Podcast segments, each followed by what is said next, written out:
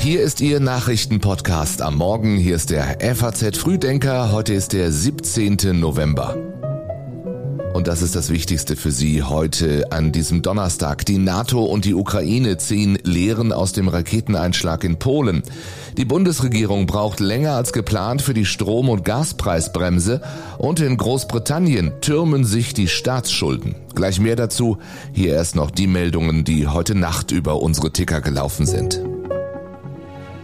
Die Demokraten verlieren die Mehrheit im US-Repräsentantenhaus. Das melden mehrere US-Sender in der Nacht übereinstimmend. Ein solcher Ausgang war vorhergesagt worden. Allerdings wird die republikanische Mehrheit am Ende weit knapper als erwartet ausfallen. Wieder hat Nordkorea eine Rakete getestet. Das berichtet Nachbar Südkorea. Die ballistische Rakete sei in Richtung des japanischen Meers geflogen. Und der US-Senat nimmt Kurs auf ein Gesetz für die gleichgeschlechtliche Ehe. Die ist in den USA zwar durch eine Entscheidung des Supreme Court legalisiert, das Recht darauf jedoch noch nicht im Gesetz verankert. Das wollen die Demokraten nun ändern. Ich bin Jan Malte Andresen. Die Texte für den Newsletter hat Sebastian Balster geschrieben. Danke, dass Sie auch diesen Morgen mit uns beginnen. Our preliminary analysis suggests that the incident was likely caused by a Ukrainian air defense missile fired to defend Ukrainian territory against Russian cruise missile attacks. Es war also keine russische Rakete, sondern offenbar eine fehlgeleitete ukrainische Flugabwehrrakete, die Dienstagnachmittag in einem polnischen Dorf eingeschlagen ist und zwei Menschen getötet hat. Das hat auch NATO-Generalsekretär Jens Stoltenberg gestern bestätigt.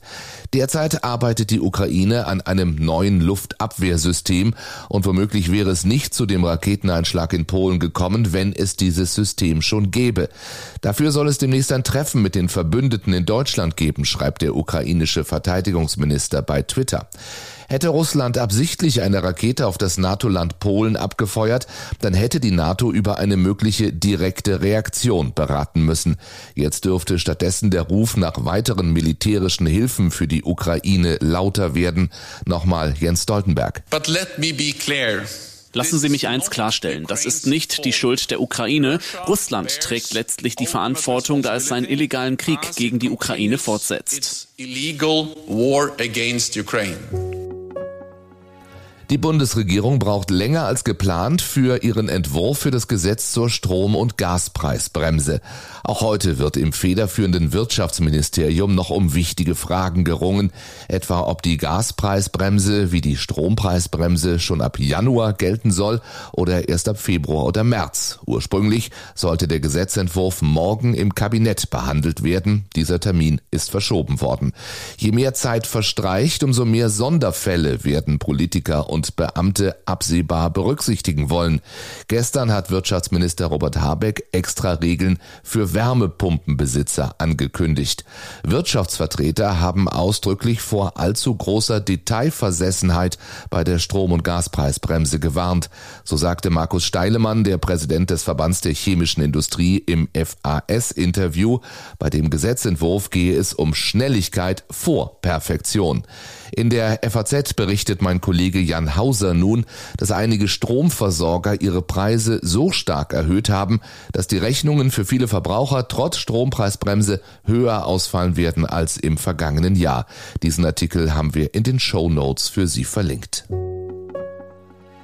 Die Tarifgespräche für die rund 3,9 Millionen Beschäftigten in der deutschen Metall- und Elektroindustrie gehen heute in die vermutlich entscheidende Runde. Sowohl die IG Metall als auch die Arbeitgeber streben nach eigenen Angaben einen Einigungsversuch an. Treffpunkt ist Ludwigsburg in Baden-Württemberg. Gelingt dort ein Pilotabschluss, dann kann dieser auf andere Bezirke übertragen werden. Laut IG Metall-Chef Jörg Hofmann sind sich beide Seiten in den vergangenen Tagen in vielen Detailfragen näher gekommen. Trotzdem soll es heute noch einmal Warnstreiks in vielen Betrieben in mehreren Bundesländern geben. Die Gewerkschaft war mit einer Forderung nach 8 Prozent mehr Geld in die Verhandlungen gegangen. Die Arbeitgeber hatten 3000 Euro in Form von Einmalzahlungen angeboten. Jetzt gilt es, einen Kompromiss zu finden. Sollten die Verhandlungen scheitern, will die Gewerkschaft noch in der kommenden Nacht entscheiden, ob der Arbeitskampf ausgeweitet wird. Wir müssen uns schmerzhaft bewusst machen, dass es hier bei uns organisierte Kriminalität gibt, und dass sie eine Bedrohung für unsere Demokratie ist. Sagt Bundesinnenministerin Nancy Faeser gestern auf der Herbsttagung des Bundeskriminalamts. Eine ihrer Ideen eine Bargeldobergrenze. Darüber wird sie heute dann gleich mit den Kollegen aus den G7-Staaten reden können, denn die Innenminister der sieben führenden Industriestaaten treffen sich in Deutschland im hessischen Kloster Eberbach. Die Minister wollen sich darüber austauschen, wie sich gewaltbereiter Extremismus und Terrorismus bekämpfen stoppen lassen und was gegen Menschenhandel und Kindesmissbrauch zu tun ist. Aber möglicherweise geht es auch um Nancy Fesers Ideen für den Kampf gegen die organisierte Kriminalität. Ich setze mich außerdem zusammen mit unseren europäischen Partnerinnen und Partnern dafür ein, eine allgemeine Bargeldobergrenze unter 10.000 Euro einzuführen. Große Transaktionen können dann nur noch auf nachvollziehbaren Finanzwegen gemacht werden und das verringert die Gefahr, dass die Herkunft großer Vermögen verschleiert werden kann. Die Deutschen nutzen für den überwiegenden Teil ihrer Bezahlungen Bargeld. Eine Obergrenze gibt es bei uns nicht. Das ist in Italien zum Beispiel anders. Da liegt die Grenze derzeit bei 2000 Euro. Die neue Regierung von Giorgia Meloni möchte sie auf 10.000 Euro anheben. Auch das wird man heute besprechen können. Italien bildet zusammen mit Deutschland, Frankreich, Großbritannien, Japan, Kanada und den USA die G7-Gruppe.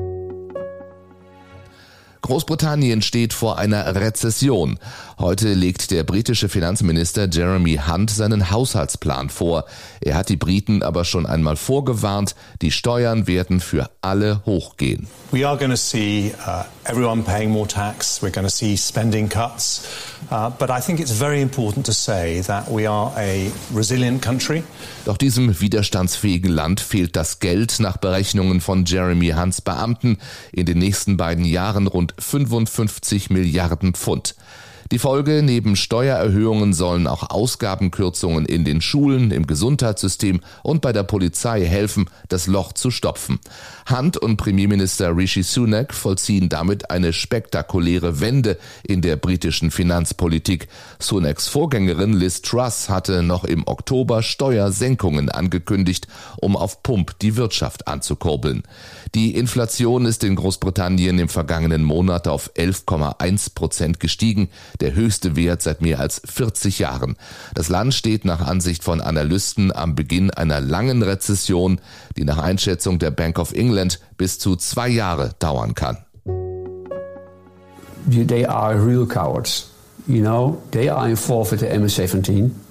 Uh, they hit the plane. Sie sind echte Feiglinge, das sagte einer der Angehörigen der Opfer vom MH17-Absturz über die Männer, gegen die in den Niederlanden heute das Urteil fallen soll. Wir erinnern uns, vor mehr als acht Jahren wurde über der Ostukraine das Passagierflugzeug der Malaysian Airlines auf Flug MH17 abgeschossen. Fast 300 Menschen kamen ums Leben.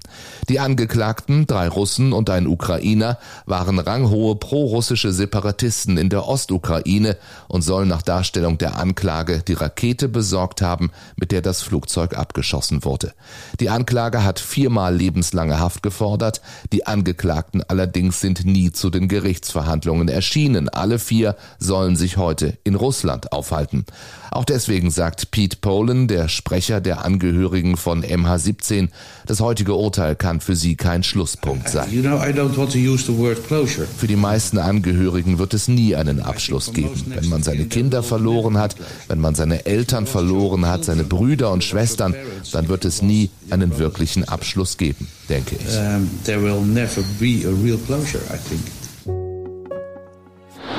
Four stage engine start. Three, two, one. Boosters in and liftoff of Artemis 1. We rise together back to the moon and beyond.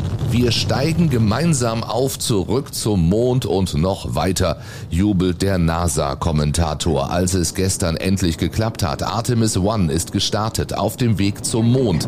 Good control on the roll from teams in mission control. 30 seconds into the flight Artemis One. Diese Testmission soll nun ein unbemanntes Raumschiff auf die Rückseite des Mondes bringen. In knapp vier Wochen soll es zur Erde zurückkehren. Artemis 2 soll dann auch wieder Menschen mitnehmen. Die NASA arbeitet dafür mit der Europäischen Weltraumbehörde ESA zusammen. Es sollen dann auch europäische Astronauten dabei sein.